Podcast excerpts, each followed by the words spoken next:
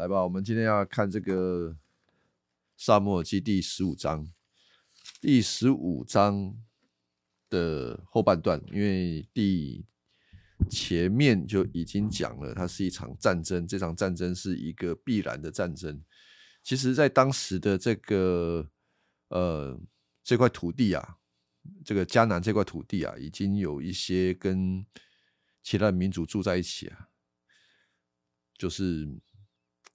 照理说，那个迦南这块土地是上帝给以色列人，但是以色列他们进去之后，他们没有足够的武力去把他们呃迦南那块土地所有的一切全部扫荡清除，没有办法。主要的原因是因为进去迦南的第二代人他们比较软弱，这个软弱不是他们的武力软弱，而是他们在倚靠神这件事情软弱，所以他们没有办法达成这个。啊，任务，所以一直到呃，我们在十四、十五章其实有看到有一些族人，他们要去面对一些战争，比如说十五章所讲到的亚玛利人，亚玛利人他们在摩西时代的时候曾经阻挠了以色列人，所以现在。耶和华神就是上主，他要把这个把过去的这件事情做一个清算，他要用扫罗带兵把亚玛利人曾经的这些呃对他们的一些过犯，就是不尊重以色列人的事情做一个清算。那这个清算叫做灭尽，灭尽灭光光，烧尽有烧尽的意思，所以。在指派任务的时候，已经很明显要告诉扫罗说：“你的任务是什么呢？”在第十五章的第三节，你要去攻打亚玛利人，毁灭他们所有的一切，不要留下所有的东西，要杀尽他们的男人、女人、孩童、婴儿、牛、驴、骆驼，反正就是。有生命的一切，全部都要灭光光，没有什么是要留下来的。那我们问一个问题啊，这个上主给扫罗的命令会很难吗？会很难吗？你想想看，难不难？对于我们可能会考虑到的是，打仗很难啊。如果如果打仗不是一件事情，不是一件很困难的事情，应该想不会很难啊。这有什么好？这有什么难的呢？我刚刚意思说，如果你的武力可以战胜他们，这有什么难的呢？啊，是的。可是对扫罗而言，难吗？很难吗？嗯。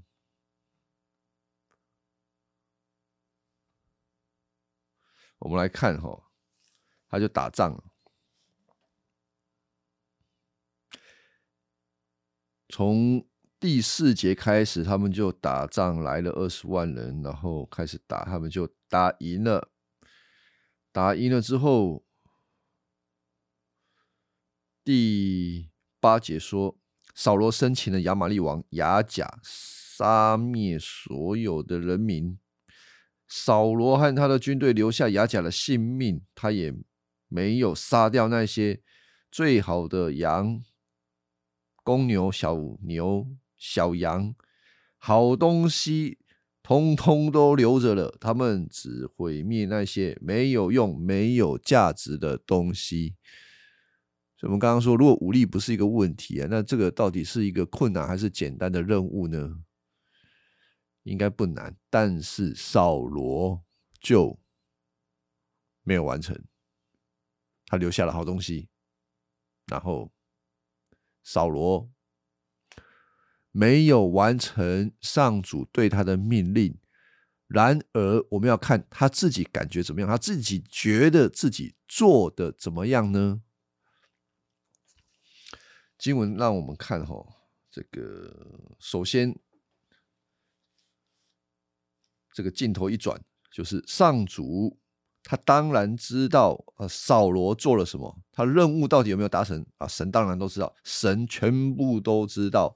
然后呢，就跟萨姆尔说：“我后悔立扫罗做王，我已经离弃他，他违背了我的命令。”萨姆尔就很不高兴啊，他不知道在不高兴什么，他就整晚跟上帝祈求啊。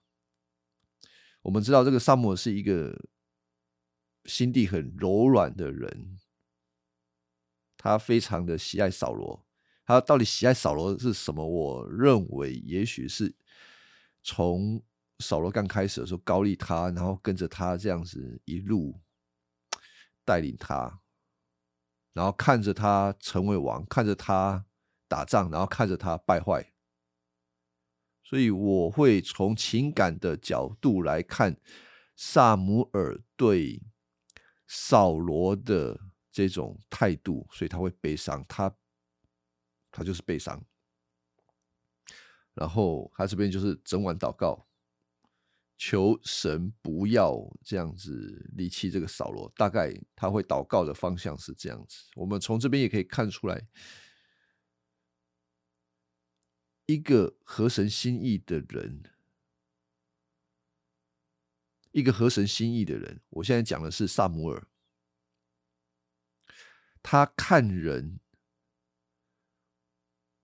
不会单单的去看一个人做错事情，当然是非对错，萨姆尔一定很清楚。但除了是非对错之外，萨姆尔同时有丰富的情感，所以。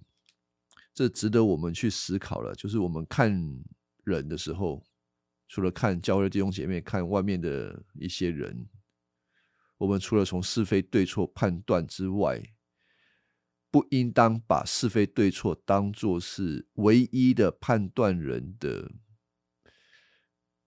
基础啊！我这样讲，对吗？我觉得有个地方是需要被提醒的，因为我们很容易看人、论定一个人，只看那一个人的是非对错，他符不符合某一种标准、某一种规则，就只有一个角度。但是如果我们从萨母这个角度，他除了是非对错之外，他还是对这个人是有人跟人之间的关系。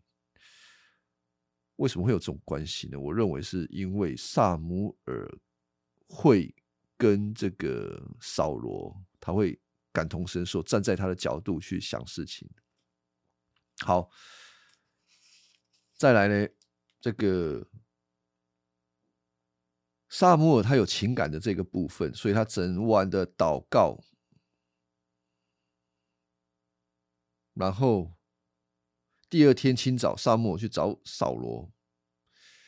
他听扫罗已经到了加密，在那里为自己筑了一座纪念碑，然后就去击甲了。啊，这个刚刚问的问题就是说，扫罗自己怎样看待他的成就？他觉得他做的非常的好。扫罗觉得自己做的很好。所以立了一个纪念碑。第十三节，萨母去见扫罗。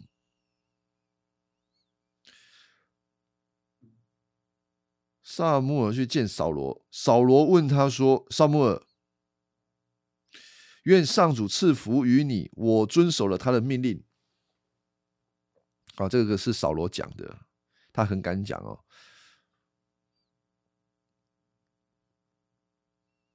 而且从这段经文看，感觉上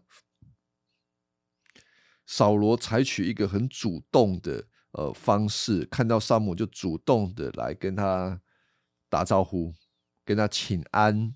他说：“我已经守住了我的命令。”那我问一个问题啊，你觉得？你觉得如果你是萨姆的话？你会怎么看待此时此刻的扫罗呢？萨姆曾经给他们忠告，忠告就是他们要认识就是还是要敬畏上主。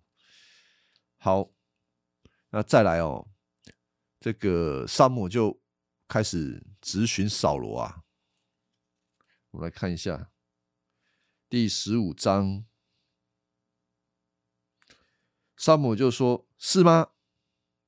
我为什么还听到牛羊鸡的叫声呢？”我们可以稍微想一下，扫罗如果他良心，不要说良心啦，应该是说他那一颗心，如果还有一点点的敬畏上主，他如果敬畏这位神，他应该要吓吓，不是吓一跳，是吓死啊！吓死！就是他那个不遵守耶和华命令的行动被抓到了。如果他有敬畏神的话，他应该被吓死啊！证据就摆在眼前，但是我们继续来观察他接下来的回话。哈，扫罗回答说：“这是我的军队。”哎，什么是他的军队？哦，这口味从亚玛利人那里掳来的。他们留下最好的牛羊，为要当生计献给上主，你的上帝。其余的我们都灭尽了。啊，这个大家想一下，如果你是萨姆尔，你听得下去吗？好，这边。从扫罗的话里面，哈，他自己造了一个神，他自己造的这个神跟实际的上主是不一样的。上主所渴望、上主所需要的，应该是要上主自己说啊，就是萨摩应该会很清楚。但是这个扫罗嘞，扫罗的。神观其实跟普遍世界上面的人所认为的神明很相似，就是神明喜悦，喜悦什么？喜悦人献祭给他。神明喜悦看电影，你知道我讲什么？神明喜喜喜欢看电影的，神明喜欢看布袋戏。神明很喜欢人表演东西给他看。我们那个台湾以前都是会签这个大假日啊，如果签中了，赶快赶快那个花钱演那个布袋戏给神明看。啊，扫罗也是这样子啊，扫罗就假设了一个神，这个神是喜欢人家献祭的。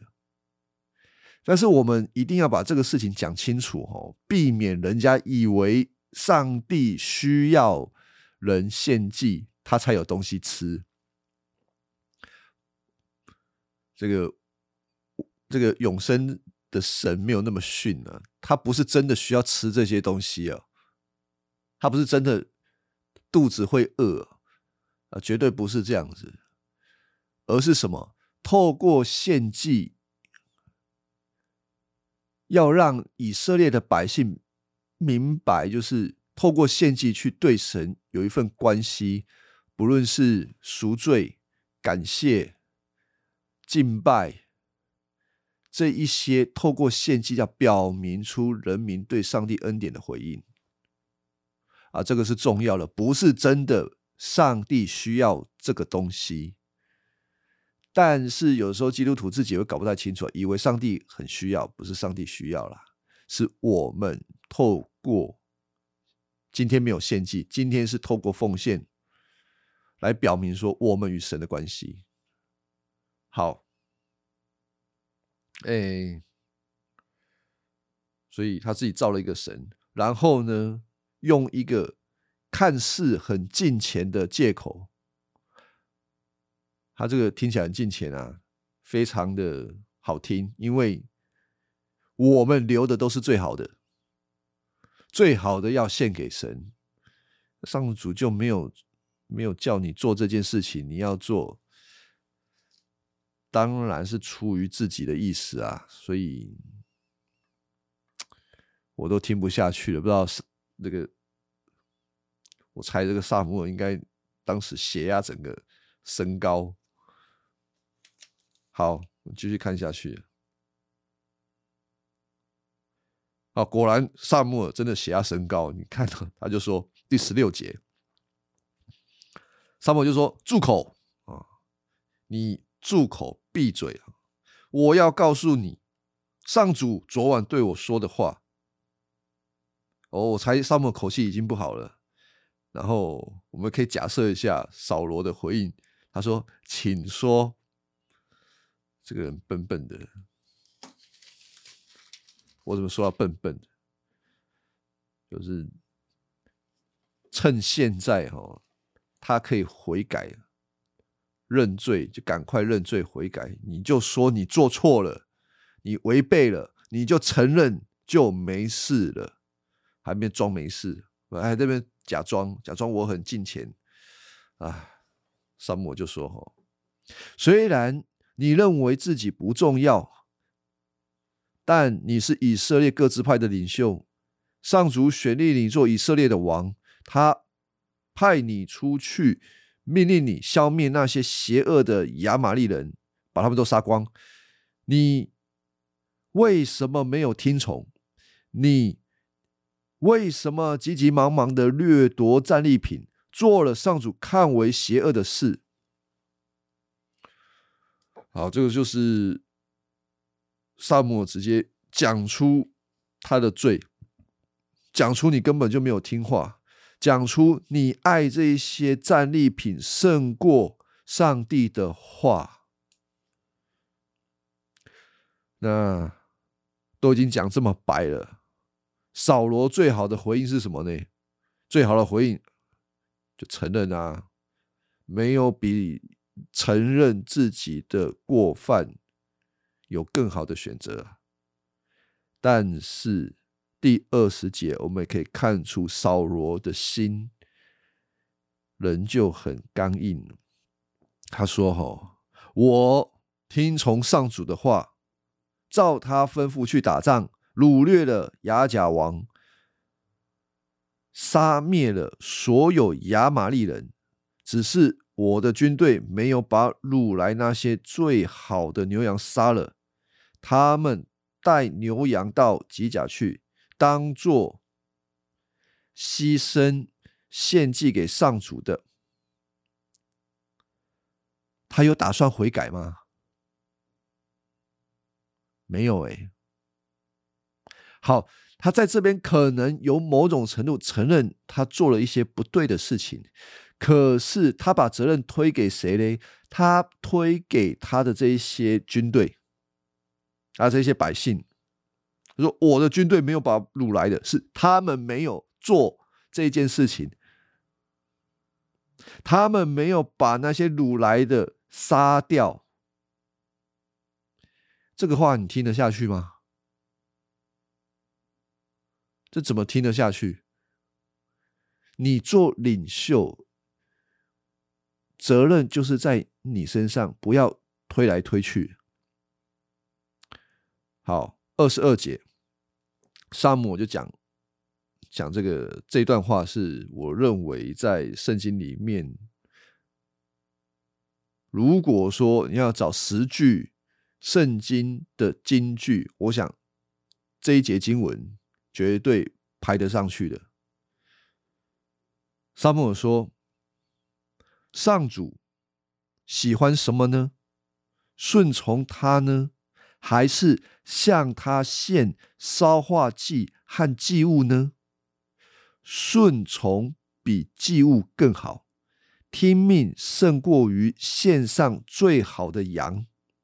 背叛他跟行巫术一样坏，傲慢跟拜偶像一样有罪。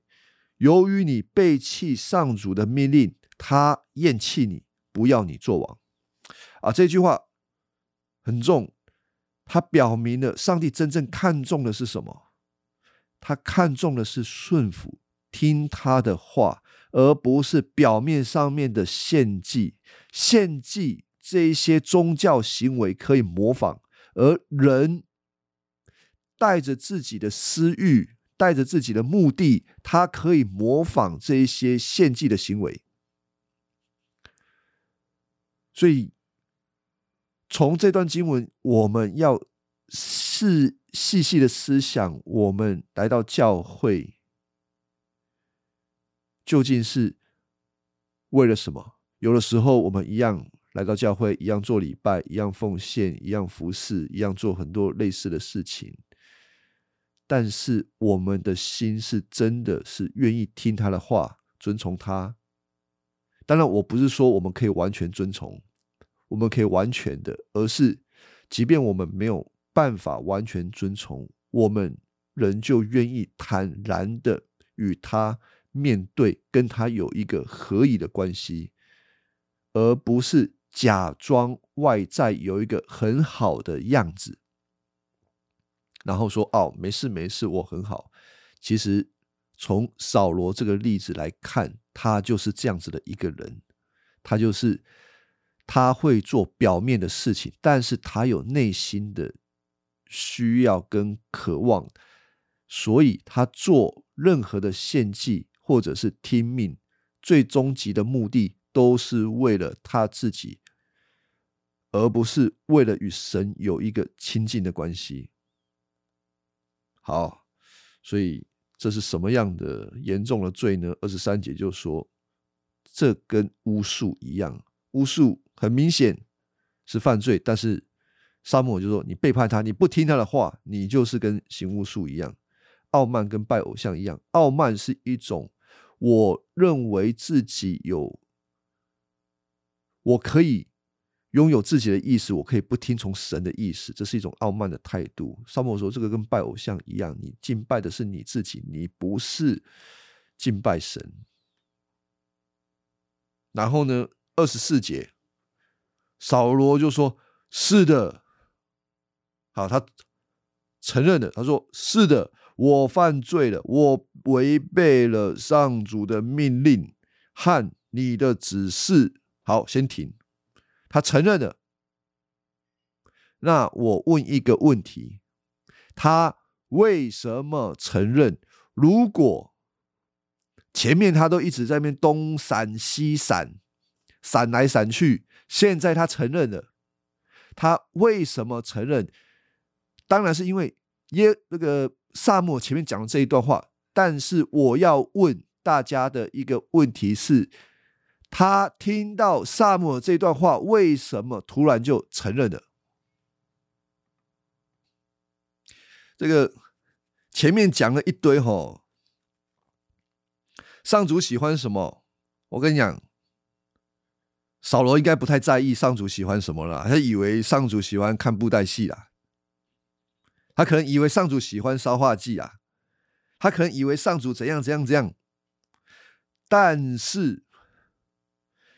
这里面唯有一句话跟他有直接的关系，就是他的王位，那是他最在意的一件事情。他就是喜欢做王，他就是要抓住他的王位。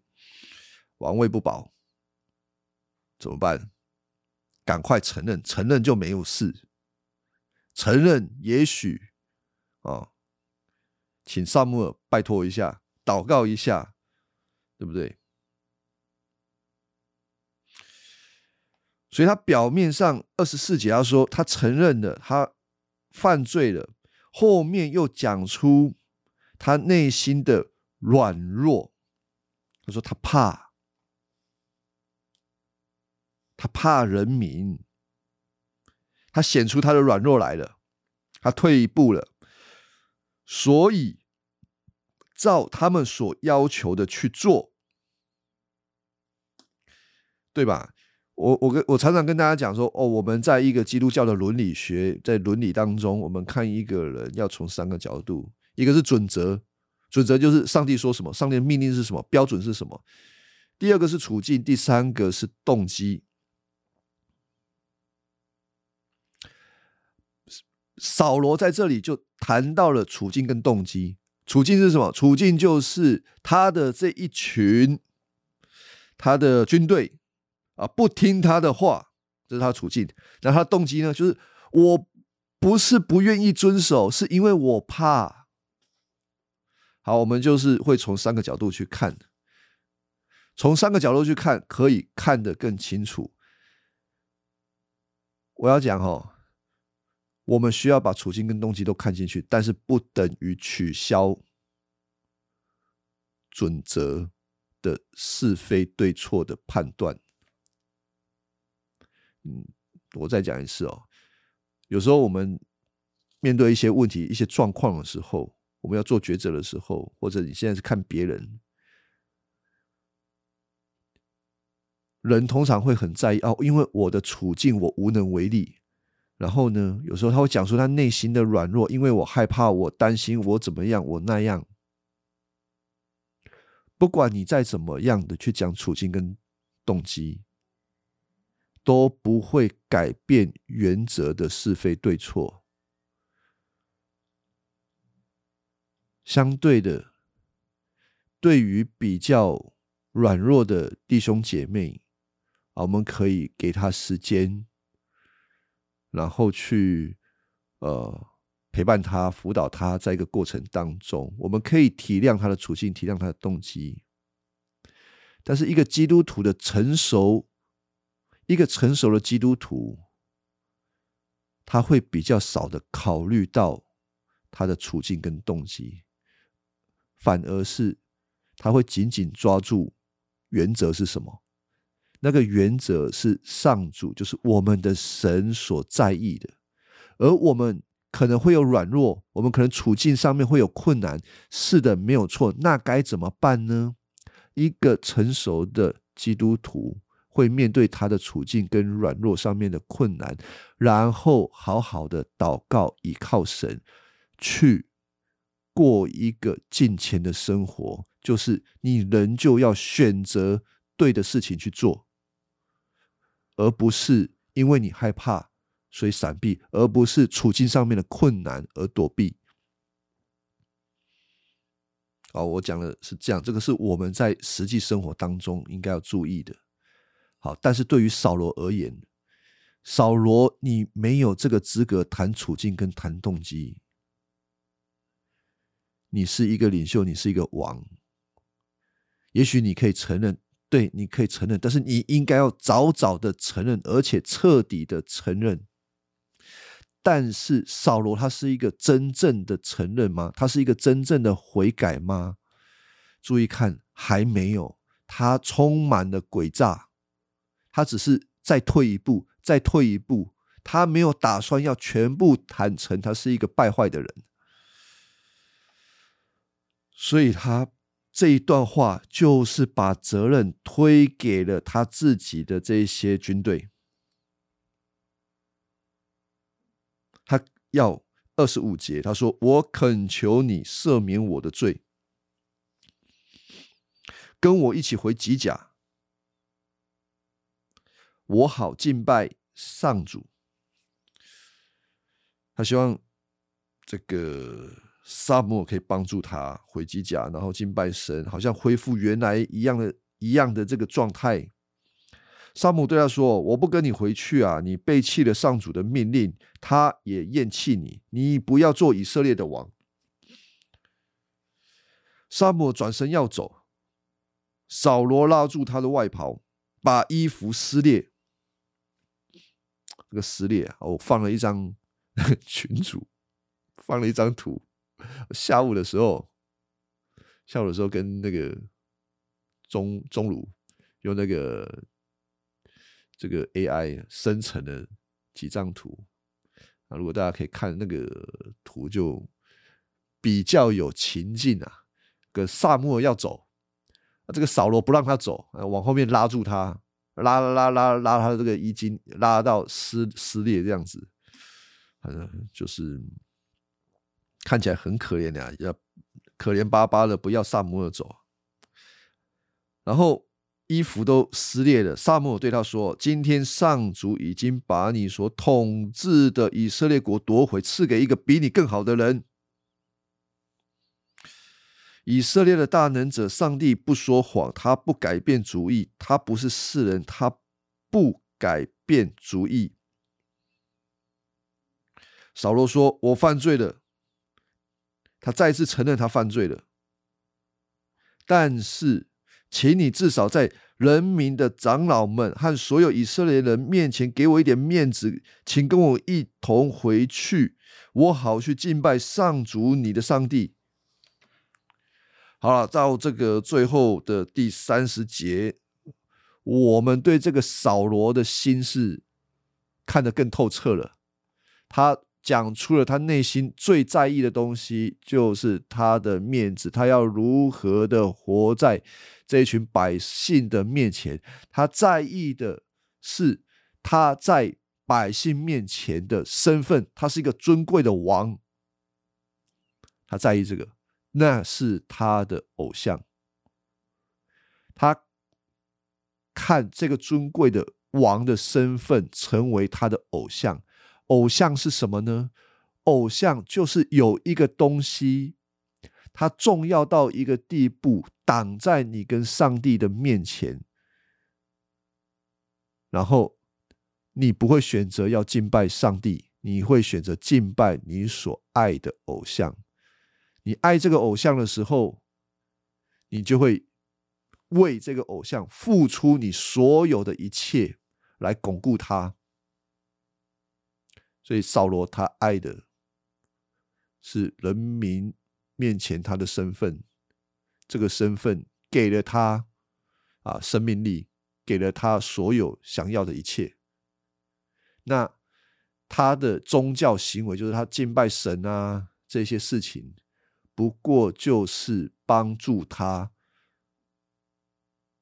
帮助他巩固他的王位，满足他的渴望。的工具而已，啊，所以这个很恐怖哦。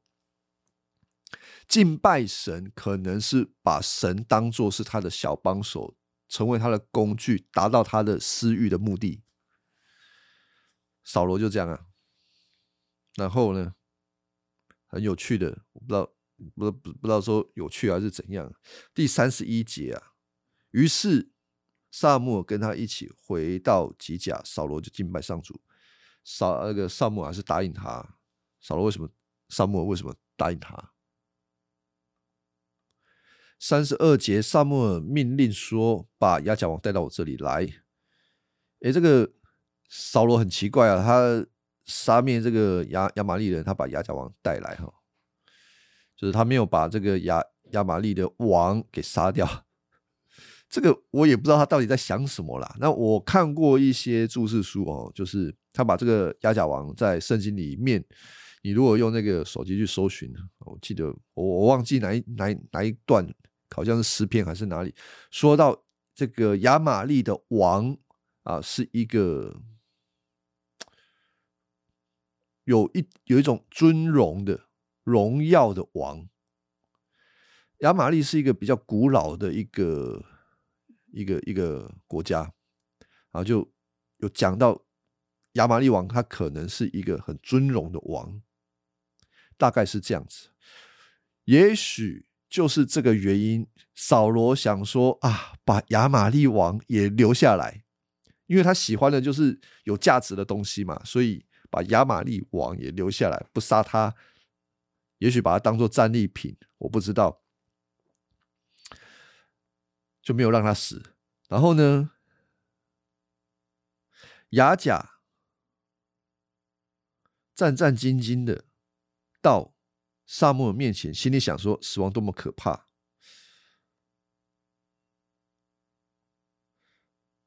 这段经文跟这个和合本翻译的不太一样哈，但是我我想不要太注重这个细节啊，反正这里的重点就是。扫罗舍不得杀的，萨姆尔帮他完成了。萨姆尔对他说：“你的刀曾让许多母亲丧失儿女，现在你母亲要丧失儿子。”萨姆尔就在以吉甲祭坛面前把牙甲给斩了。嗯，斩了，好像很很很快结束。那你看那个新译本翻译就是斩成肉块，一块一块的，听起来很残忍，对不对？原来萨摩也是狠角色。啊，当然了，萨摩是事实啊，他不是老公公，这个看起来老公公，他是一个事实。斩成肉块的意义是什么呢？献祭，献祭用的，他把它献给神，只有伸出献祭，斩成肉块。好，这个到第十五章这个地方，我们看到就是扫罗，因为他。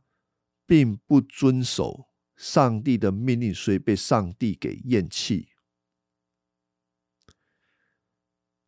外在的是一个行动，但是我们要讨论的是内心的问题。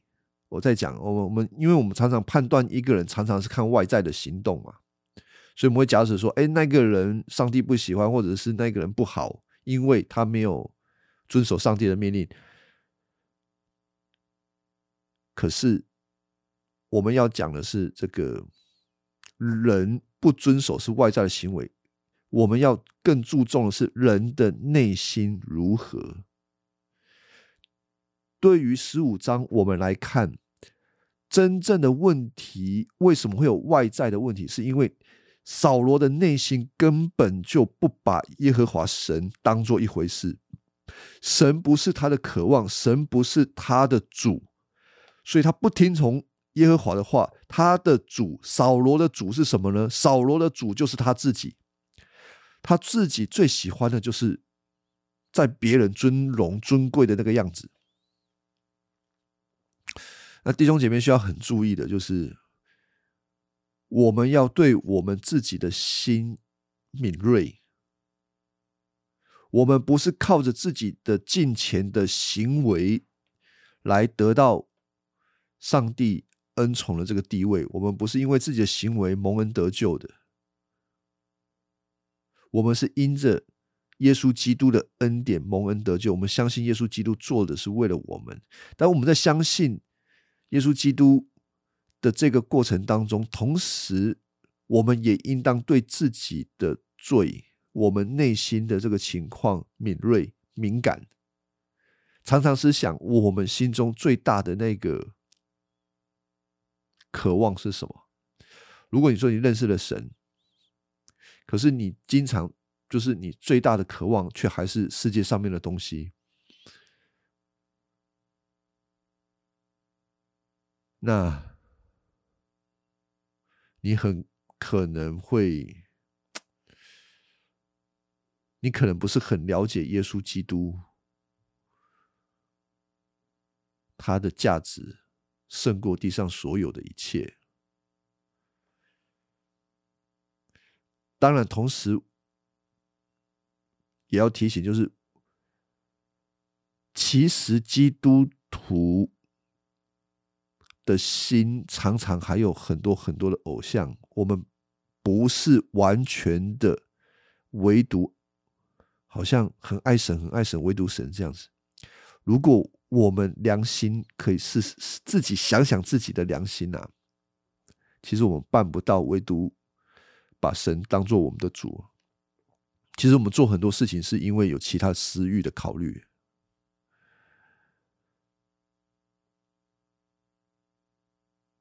那怎么办呢？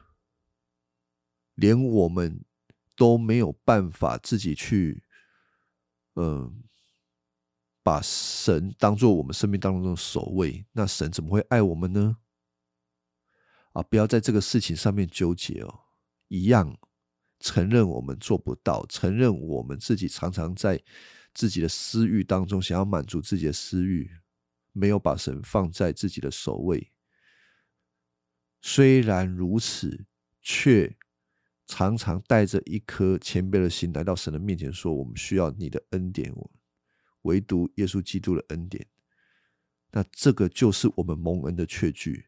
蒙恩的确据是让我们越加的谦卑，需要耶稣的恩典，而不是说，哎呀，我们已经百分之百爱耶稣了，啊，我们对世界上面东西完全不渴望了，不可能。